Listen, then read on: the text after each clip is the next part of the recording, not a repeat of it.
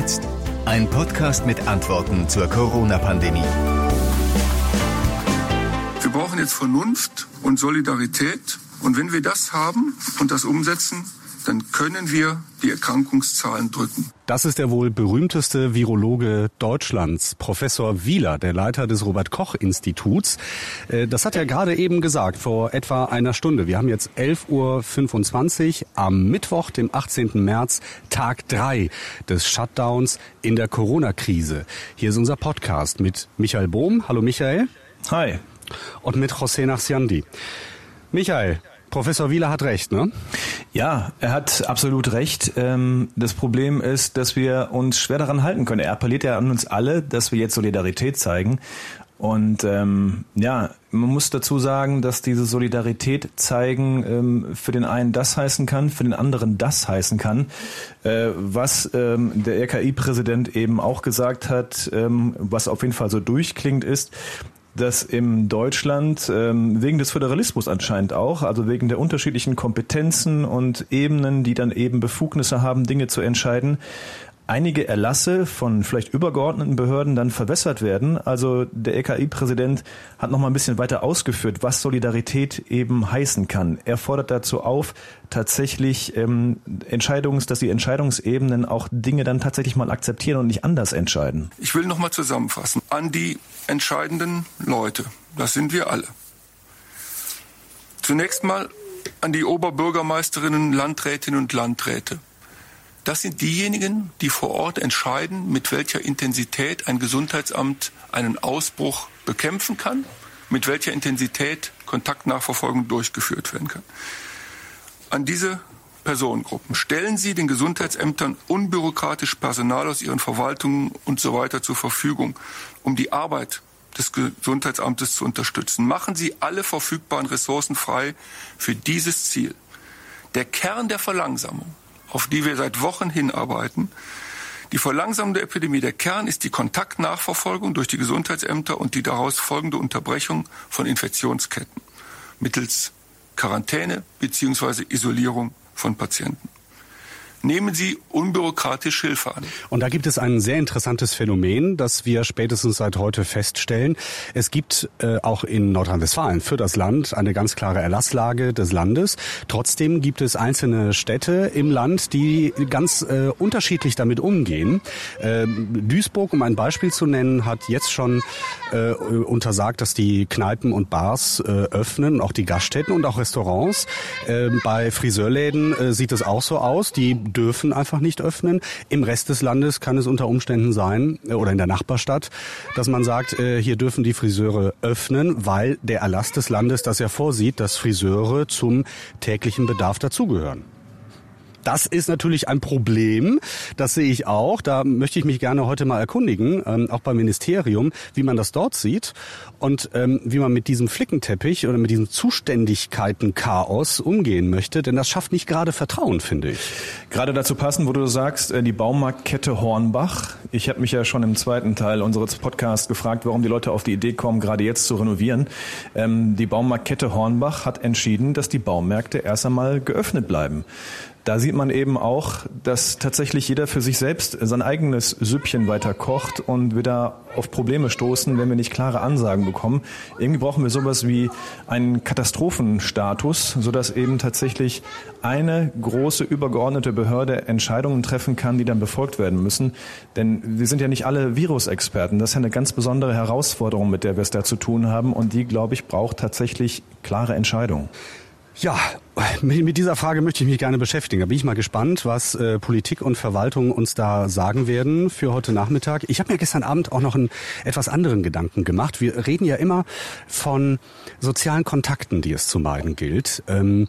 Und da äh, habe ich entweder was gelesen oder was, was, was gehört zum, ich weiß es nicht mehr. Jedenfalls war der Gedanke ganz klar, dass es eigentlich gar nicht um soziale Kontakte geht, sondern um äh, physische, um körperliche Kontakte, die es zu meiden Ganz gilt. Genau. Und das ist echt ähm, vielleicht nochmal wichtig, dass das ein großer Unterschied ist. Also soziale Kontakte, äh, die wie, wie telefonieren, äh, äh, skypen, äh, sich äh, also chatten über WhatsApp etc. sind durchaus jetzt gerade in dieser Zeit mehr denn je äh, erwünscht und äh, gebraucht und nötig. Und äh, es geht eigentlich nur um physische Kontakte, um da mal so ein bisschen den, die, den Panikmodus ein, ein bisschen runterzufahren. Es ist wichtig, dass wir uns nicht in großen Horden zusammenrotten, aber es ähm, ist durchaus erlaubt, äh, auch wenn jeder zu Hause bleiben muss, ähm, weiter Kontakte zu haben. Ja, zu meinen Schwiegereltern habe ich im Moment Kontakt über so eine Art äh, infektionsfreie Schleuse. Also das ist bei uns der Carport. Da stelle ich dann äh, zum Beispiel gestern Abend habe ich da Wasser, Milch abgestellt und tatsächlich auch Toilettenpapier. Ich gebe es zu. Ich war gestern auch unterwegs und habe kein Toilettenpapier mehr gefunden. Und äh, dann habe ich meinen Nachbar. es geht los. Es ist so.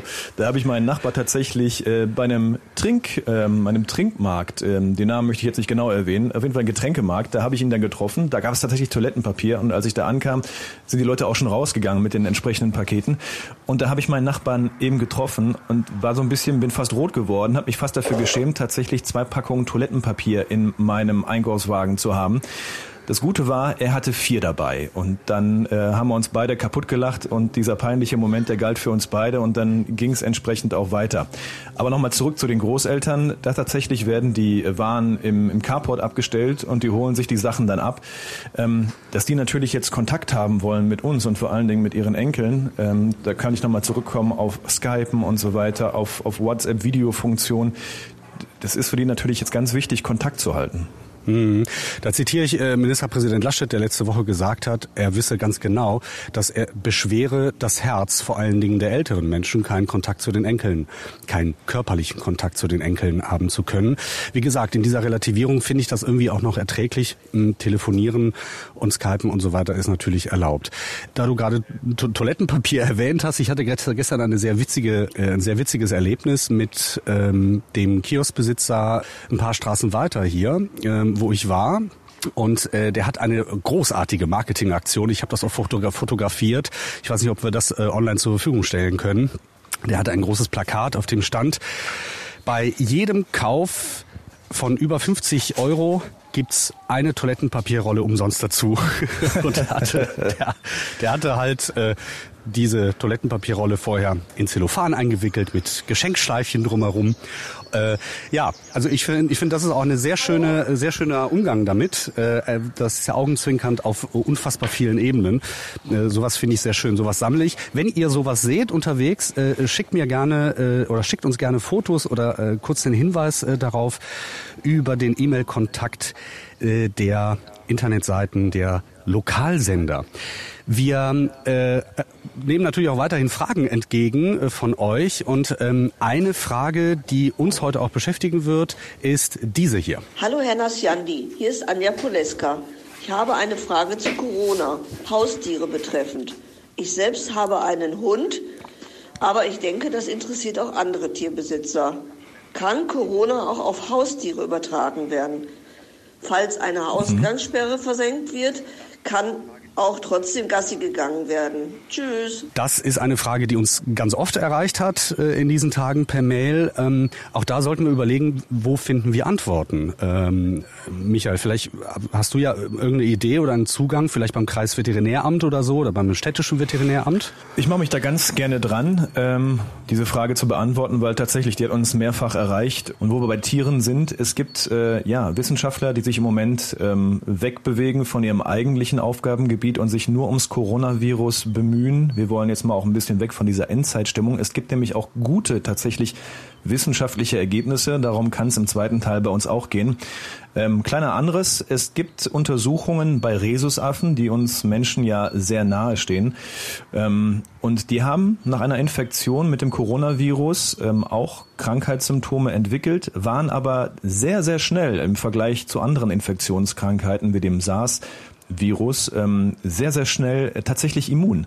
Das ging ähm, nach einer Woche schon so, dass die dann selbst mit einer versuchten Infektion mit sehr, sehr vielen Coronaviren, also die sind richtig bombardiert worden, nach einer Woche haben die keine, ähm, keine tatsächliche Ansteckung mehr gezeigt.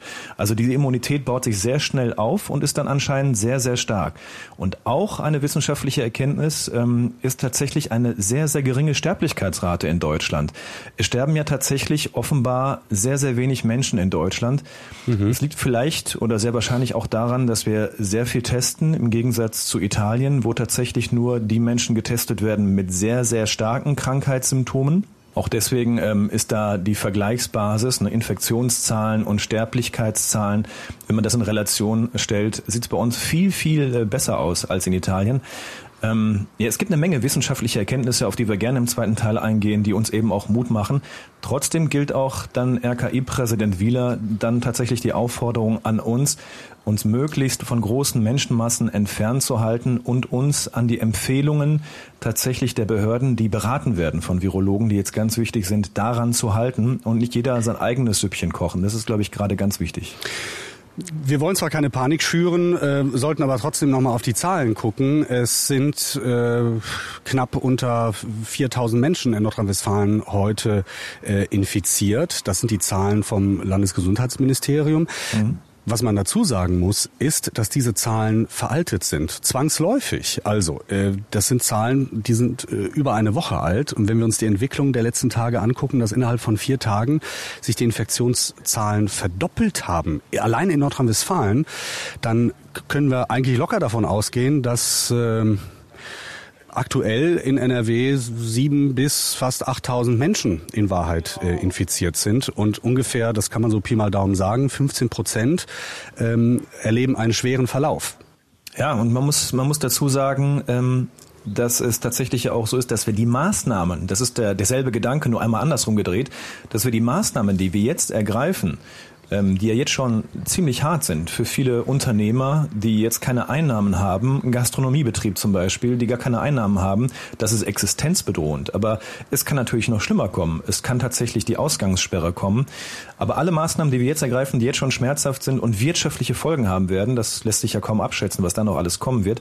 All diese Maßnahmen werden entsprechend, das ist dein Gedanke, die werden auch erst in sieben Tagen sichtbar werden. Also wir bestimmen den Verlauf der Infektionskurve jetzt deutlich mit. Aber der Effekt, den wir jetzt auslösen, den sehen wir in sieben Tagen. Michael, ich glaube, wir haben ein volles Aufgabenheft äh, für heute Nachmittag an Recherchen zum Thema Haustieren, zum Thema, wie handhaben es die Kommunen, äh, welche, warum ist das nicht einheitlich und wie ist eigentlich so der Stand der Forschung im Moment. Ich schlage vor, wir sprechen uns in etwa drei, vier Stunden wieder. Bis später, José. Bis später. Hallo, wir sind zurück. José Naciandi ist wieder da. Hi, José. Hallo, Michael und Michael Bohm von den NRW Lokalradios. Unser Podcast Corona und jetzt gehen wir in den zweiten Teil. Wir haben uns nach äh, drei, vier Stunden Recherche ein bisschen wieder zusammen telefoniert und machen uns jetzt mal Gedanken darüber, ob wir nicht tatsächlich so eine Art Katastrophenmodus brauchen, weil es ist immer noch so, dass äh, unterschiedlichste, ähm, ja, auf Föderalismusebene tatsächlich Länder oder auch Jugendämter oder auch Bürgermeister oder Landräte völlig unterschiedliche Dinge entscheiden die sich auch teilweise widersprechen. Gerade kam über die Deutsche Presseagentur, wir beide als Nachrichtenredakteure verfolgen natürlich die ganze Zeit ja auch den Ticker für euch, hat die bayerische Agrarministerin, Bayern hat uns ja in den vergangenen Tagen, Wochen viel vorgemacht, waren immer so die Vorreiter, zum Beispiel bei Schulschließungen. Jetzt hat man in Bayern aber entschieden, dass die Erntehelfer doch weiter auch gerne über die Landesgrenzen hinwegkommen dürfen, damit die Ernte in die Silos kommt. So viel dazu, dass da eben auch mhm. anders entschieden wird. Mhm. Das, damit hast du dich ja beschäftigt mit ja. tatsächlich den Entscheidungsketten. Was sind deine Ergebnisse? Also die Beobachtung ist ja, dass in Nordrhein-Westfalen gefühlt jede Kommune macht, was sie will. Äh, konkretes Beispiel ist Duisburg, wo nach allem, was wir hören, Friseure nicht mehr öffnen dürfen. Ähm, nach Erlasslage mhm. des Landes dürfen Friseure aber geöffnet haben. Das bringt natürlich diese ganzen Friseurläden in eine äh, blöde Situation. Ich kenne das, das ist vor einer Woche, äh, hat das angefangen in Spanien. Ich habe ja spanische Wurzeln und da verfolge ich auch die Nachrichtenlage. Da hat die Regierung allen äh, Geschäften und Unternehmern Hilfen zugesagt, wenn sie schließen müssen, hat aber gesagt, Friseure gehören zum täglichen Bedarf dazu.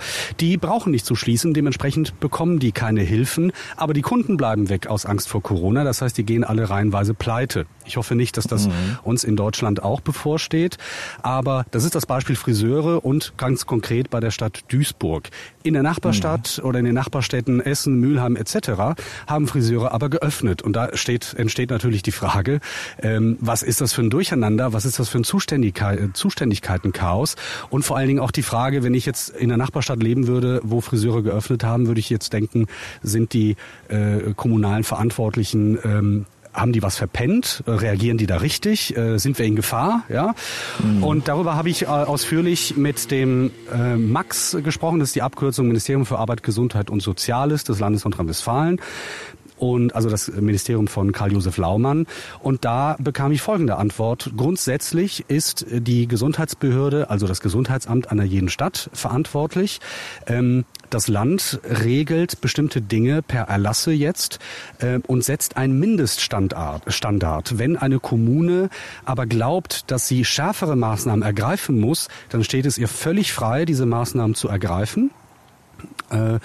Unabhängig davon, was die Nachbarstadt macht. Und es kann ja auch durchaus sein, dass man jetzt, wenn man von den Friseuren mal weggeht und hin zu Restaurants oder Kneipen, Shisha-Bars etc., dass man sagt, in einer Stadt äh, gibt bei uns äh, ganz viele Jugendliche, die sich in solchen Lokalitäten äh, versammeln. Das wollen wir unterbinden. Und in der Nachbarstadt hat man dieses Problem gar nicht. Ähm, Insofern, ich bin ja eigentlich ein großer Freund von Föderalismus, weil ich glaube tatsächlich, dass jede Region und jede Stadt unterschiedliche Dinge braucht in normalen Zeiten. Jetzt in mhm. Krisenzeiten werde ich da auch ein bisschen nachdenklicher und glaube auch, dass ähm, einheitliche Regelungen zumindest, sagen wir rein psychologisch, die Nerven äh, beruhigen würden. Ja, weil, da bin ich aber sehr froh, dass ja. wir uns dann doch einig werden, weil ich, wir haben ja schon mal darüber gesprochen, ja. dass du großer Föderalismus-Fan bist und im ersten, in der ersten Folge unseres Podcasts ging es ja auch darum, ob die Bundeswehr, was jetzt übrigens auch das erste, ähm, die erste Stadt, die Stadt Halle, hat die Bundeswehr zur Hilfe gerufen, ja. um zu unterstützen.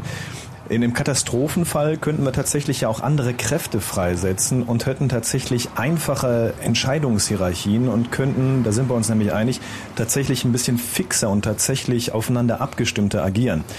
Beispiel von mir auch ähm, aus dem näheren Umfeld, ein guter Freund, äh, dessen Frau arbeitet in der Kieferorthopädie, der hat sich die Ärztin dazu entschieden, nein, die Praxis bleibt auf. Ich bin mal fest davon überzeugt, dass da nicht nur Unfälle behandelt werden, kieferorthopädischer Art, sondern auch andere Termine stattfinden. 50 bis 60 Mal am Tag wird da also in fremden Mündern rumgefummelt. Und da frage ich mich wirklich, mhm. das sollte doch wirklich unterbunden werden. Das ist sehr, sehr gefährlich. Und da sind wir auch wieder beim RKI-Präsidenten Wieler von heute Morgen.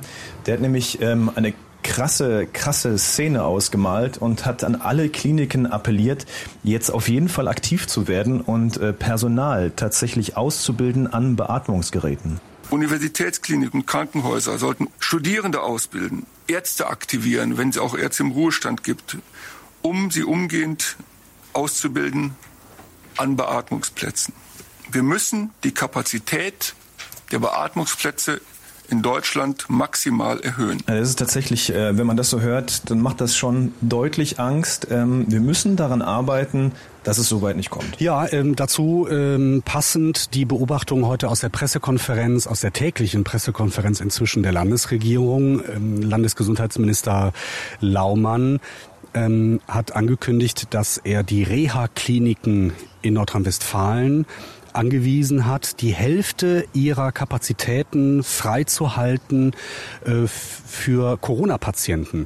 Das heißt, äh, klar, im, im, Klartext, wenn die üblichen Kliniken und Krankenhäuser äh, schon drohen, in die Knie zu gehen, ähm, wegen der Menge an, an schweren Verläufen von Corona-Infektionen, dass die Reha-Kliniken dann parat stehen, zumindest äh, um die medizinische Grundversorgung äh, sicherzustellen. Und er hat auch versichert, dass er alles daran setzt, um äh, Beatmungsgeräte, Beatmungsstationen äh, klar für Nordrhein-Westfalen. Und er sagte wirklich, Geld spielt keine Rolle, koste es, was es wolle. Ja, daran sieht man eben, dass man irgendwie sehenden Auges da hineinläuft in, in diese Szenerie. Es werden ständig Entscheidungen getroffen, das zu vermeiden, aber es wird immer noch an jedes Individuum appelliert, sich entsprechend zu verhalten. Ich hoffe wirklich, ich glaube daran, dass das deutsche Gesundheitssystem da fitter ist als das italienische. Gestern habe ich äh, bei Markus Lanz gehört, da war Juso-Chef Kühnert zu Gast, der hat da mal so einen Einblick da gegeben, wie das italienische Gesundheitssystem in den vergangenen Jahren zusammengespart wurde. Und ähm, es wird immer so betont, wie viele Beatmungsbetten wir in Deutschland haben und die werden eben gerade tatsächlich, diese Anzahl wird noch erhöht. Ich glaube, dass wir da schon eine ganze Menge abkönnen. Aber man sollte wirklich versuchen, alles das, was es an, an, an Ideen dazu gibt, äh, nicht an diese Belastungsgrenze ranzustoßen der Klinikbetten, dass man das auch tatsächlich beherzigen sollte. Jetzt nochmal zurück Und, zu dem, was ich äh, an, an, an Aufgaben hatte. Ich sollte mich darum ja. kümmern, wie sieht das denn mit Hunde und Hunden und Katzen aus? Viele Leute haben uns dazu äh, eine Frage gestellt, Haustiere, können die tatsächlich auch Probleme bekommen durch das Coronavirus? Können die sich anstecken oder äh, können die dieses Virus übertragen? Hier ist Anja Poleska. Ich habe eine Frage zu Corona, Haustiere betreffend. Ich selbst habe einen Hund, aber ich denke, das interessiert auch andere Tierbesitzer. Kann Corona auch auf Haustiere übertragen werden? Falls eine Ausgangssperre versenkt wird, kann auch trotzdem Gassi gegangen werden. Tschüss. Ja, vielen Dank für die Frage. Die hat uns tatsächlich mehrfach erreicht und da liegt dem Ganzen zugrunde, dass sich ein Hund in China wohl angesteckt haben soll. Der wurde untersucht von chinesischen Behörden und da hat man tatsächlich äh, Coronaviren im Schnauze, in der Schnauze des Hundes nachgewiesen. Aber das in sehr, sehr geringer Menge. Also die Experten in Deutschland, die Virologen haben sich da schon ähm, ja, skeptisch geäußert und es war eine sehr, sehr geringe Menge an Coronaviren, die da in der Schnauze waren, wo man davon ausgeht, dass dieser Hund äh, das Härchen abgeleckt haben könnte und äh, dass dieser Mensch dann eben infiziert war. Ähm, das ist so die Vermutung. Alle Experten und die Weltgesundheitsorganisation ähm, als Institution auch gehen davon aus, dass das Tier, also Katze und Hund, sich nicht anstecken kann und äh, von daher auch keine Übertragung äh, möglich ist. Das sind mhm. so, ist so die Experteneinschätzung. Und dann war eben der zweite Teil der Frage, wie sieht's aus mit dem Gassi gehen? Und da können wir jetzt nur in die Glaskugel schauen. Ähm, Ausgangssperren sind noch nicht verhängt und wir sollten alle daran arbeiten, dass es eben soweit nicht kommen muss. Haben wir ja schon öfter gesagt. Ähm, aber ich kann mir nicht vorstellen, dass es da nicht eventuell möglich sein wird, äh, mit dem Hund noch vor die Tür zu gehen. Das wäre ja schon sehr, sehr schwierig. Ähm, aber wir sollten, wie gesagt, vermeiden, dass wir an die Ausgangssperren ran müssen. Genau, und da sagst du etwas, was mir auch ganz oft durch den Kopf geht. Es liegt auch ein Stückchen an uns, äh, nicht nur an dir und mir, sondern, sondern an euch allen äh, da draußen, äh, welche Maßnahmen die Politik glaubt, in den nächsten Tagen noch ergreifen zu müssen.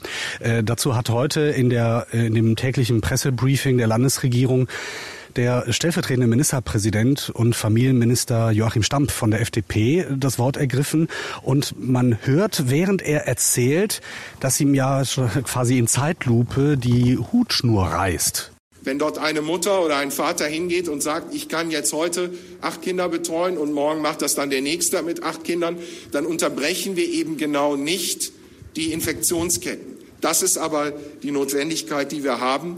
Deswegen müssen die Kinder von den eigenen Eltern zu Hause betreut werden.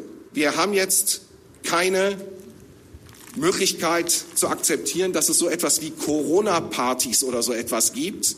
Das ist unverantwortlich. Wir müssen jetzt sehen, dass die sozialen Kontakte wirklich unterbunden werden. An die frische Luft bitte nur alleine und mit den äh, direkten Kindern gehen, spazieren gehen.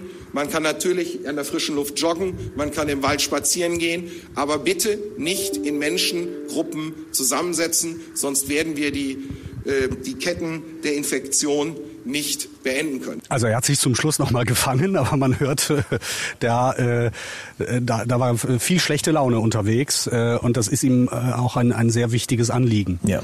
Ich habe äh, eben schon mal äh, angedeutet im, im, im Vorgespräch, wir haben vorhin nochmal telefoniert, dass äh, die Familie Nassan, die quasi ein, ein Hygienenotfall ganz anderer Art hat. Äh, vielleicht nochmal der Blick, äh, wie, wie schaffen Familien das? Eben sagte einer meiner Jungs, äh, der ist vier Jahre, ich mache mir eben einen Toast mit äh, Frischkäse. Und ich saß am Computer mhm. und habe mir nichts bei gedacht und drehe mich nach ein paar Minuten um und sehe, er hat äh, sich mit zwei Tetrapacks äh, Apfelmus beschäftigt und mit einem Messer da mehrmals reingestochen, weil er wollte dringend Apfelmus haben. und ähm, jetzt äh, klebt es überall. also der ganze Tisch in der Küche quillt oder quoll über äh, mit, äh, mit Apfelmus. Äh, äh, alle, alle haben das an den Schuhen jetzt. Ähm, ja, ich bin sehr gespannt. Das wird, die, das wird unsere Nachmittagstätigkeit sein, jetzt da ein bisschen sauber zu machen. Ja, bei allen Problemen, die man so hat, äh, es gibt viel Amüsantes damit, wenn man im Homeoffice mit den Kindern äh, sich beschäftigt. Ähm, es ist irgendwie tatsächlich auch eine manchmal nette Ausnahmesituation, aber klar, natürlich auch ernsthaft. Und wir gerade, wo wir so gut in Stimmung sind, ähm, es gibt ja auch ein paar wissenschaftliche Erkenntnisse, die wirklich Mut machen. Wir haben im ersten Teil schon darüber gesprochen, dass man, so wie es aussieht, sehr schnell immun wird, also die Herdenimmunität, äh, auf die wir alle hinarbeiten, die wir aber nicht so schnell erreichen sollten, das ist ja das andere Thema, ähm, die wird sich wohl recht schnell einstellen. Ähm, und es gibt eben auch einen Virologen, Streeck aus Bonn, der ist sehr führend. Er hat viele äh, Coronavirus-Patienten tatsächlich behandelt. Der sagt, ähm, das ist vielleicht, das war so eine, so eine Kesse Vermutung, dass wir vielleicht am Ende des Jahres 2020 insgesamt trotz Coronavirus vielleicht weniger Tote haben werden als äh, im vergangenen Jahr. Also es, man muss nicht alles unbedingt immer komplett schwarz malen. Er spricht von 2500 Toten, die wir in Deutschland am Tag haben, die aus vielen verschiedenen anderen Gründen eben sterben. 2500 Tote am Tag. Ähm, es ist eine kleine, kleine Personenanzahl, die wir durch Corona-Viren tatsächlich äh, verlieren. Das ist alles tatsächlich tragisch. Aber das große Problem ist eben nur, wenn wir an die Kapazitätsgrenzen der Krankenhäuser kommen. Ähm, alles andere ist händelbar und so wie man das immer hört, arbeiten ja auch tatsächlich die Virologen daran und die Labore vor allen Dingen daran, dass wir ähm, eine Impfung bekommen. Und so wie man hört, wird es im Spätsommer tatsächlich erste Reihenversuche geben und vielleicht im Herbst, das wäre natürlich schon schnell, aber vermutlich dann auch im nächsten Jahr eine Impfung geben wird. Also das tatsächlich der gute Ausblick. So, und jetzt komme ich und mache die Stimmung wieder kaputt. Der gleiche Virologe von der Uni Bonn äh, sagt auch, er habe neue, bisher nicht so bekannte Symptome äh, einer Corona-Infektion gefunden. Und das mhm. sei, man verliert wohl innerhalb der ersten Woche äh, für eine Zeit den Geruchs- und Geschmackssinn. Ja. Ist vielleicht noch eine Information, die wir weitergeben sollten. Aber äh, nein, ich, äh, dein Versuch ist ja durchaus äh, aller Ehren wert. Alles gut. Ich hab, äh, ich, ich, ich bin noch kurz beim, beim, beim Thema Kinder hängen geblieben. Ähm, hast du eigentlich deinen Kindern mal versucht, genau zu erklären, was eigentlich los ist? Weil ich, ich habe gerade da, wie gesagt, die sind, ähm, die Zwillinge sind vier und das äh, und die ältere ist sechs. Gerade da schon manchmal schon so an Grenzen. Das mit dem Händewaschen klappt sehr gut, aber ähm, dass die verstehen verstehen, warum wir jetzt nicht auf den Spielplatz können, das ist schon verhältnismäßig schwierig. Und ich habe dazu ein Video gefunden auf äh, YouTube von der Stadt Wien, mhm. ähm, wo das, wie ich finde, innerhalb weniger Minuten mit tollen Bildern und mit einer Kinderstimme sehr, sehr gut erklärt wird. Das ist Corona. Corona kann man nicht sehen. Es ist so klein. Man braucht ein Vergrößerungsglas. So sieht Corona aus. Es ist ein klitzekleiner Virus. Es macht die Menschen krank. Wenn ein erkrankter Mensch niest oder die Hand gibt, kann Corona auf eine gesunde Person überspringen. Ja, tatsächlich. Also mit Kindern, äh, die, man dringt da nicht so richtig durch. Ich kann mich daran erinnern, in dem Alter, meine sind ja jetzt drei Jahre älter, äh, dringt man nicht so richtig durch mit erwachsenen Themen. Ähm, da herrscht eher Unverständnis und Unbekümmertheit und die sollten wir uns ja auch in Teilen auch bewahren. Also eigentlich nachahmenswert. Michael, ich glaube, wir sind äh, mit unseren Hausaufgaben durch für heute und äh, bedanken uns jetzt schon mal für die vielen äh, Zuschriften, ähm, ähm, für die für die E-Mails, die man uns schicken kann über die Homepages der, Lo der NRW Lokalradios. Ähm, die erreichen uns tatsächlich, ähm, die kommen auch an und äh, wir nehmen dann Kontakt zu euch auf und da könnt ihr uns gerne eine WhatsApp-Nachricht, äh, Sprachnachricht hinterlassen, so wie das Anja eben gemacht hat mit der Frage, was ist mit meinem Hund? Ähm, ich bin sehr gespannt auf Tag 4 morgen. Äh, wir werden wahrscheinlich wieder eine Pressekonferenz des Robert Koch Instituts haben, wieder eine Pressekonferenz der Landesregierung, abends dann wieder eine Pressekonferenz der Bundesregierung. Ich bin mal gespannt, wie lange das noch so weitergeht. Ein Gedanke, den ich gestern Abend noch hatte, war, der eigentliche Mut eines Politikers wird nicht darin bestehen, wann er entschieden hat, äh, ob er die Schulen schließt oder die Kindergärten, sondern wann er entscheiden wird, wann er die Schulen wieder öffnet. Ja, ganz genau. Das Robert Koch Institut sagt ganz klar, derjenige, der entscheidet, dass die Schulen wieder geöffnet werden, der wird diese zweite Welle, diesen zweiten Peak der Infektionen auslösen und äh, der wird dann wahrscheinlich geteert und gefedert. Also das ist eben der Gedanke. Ja, vielen Dank für die heutige Folge, vielen Dank fürs Zuhören. José, dann bis morgen. Bis morgen.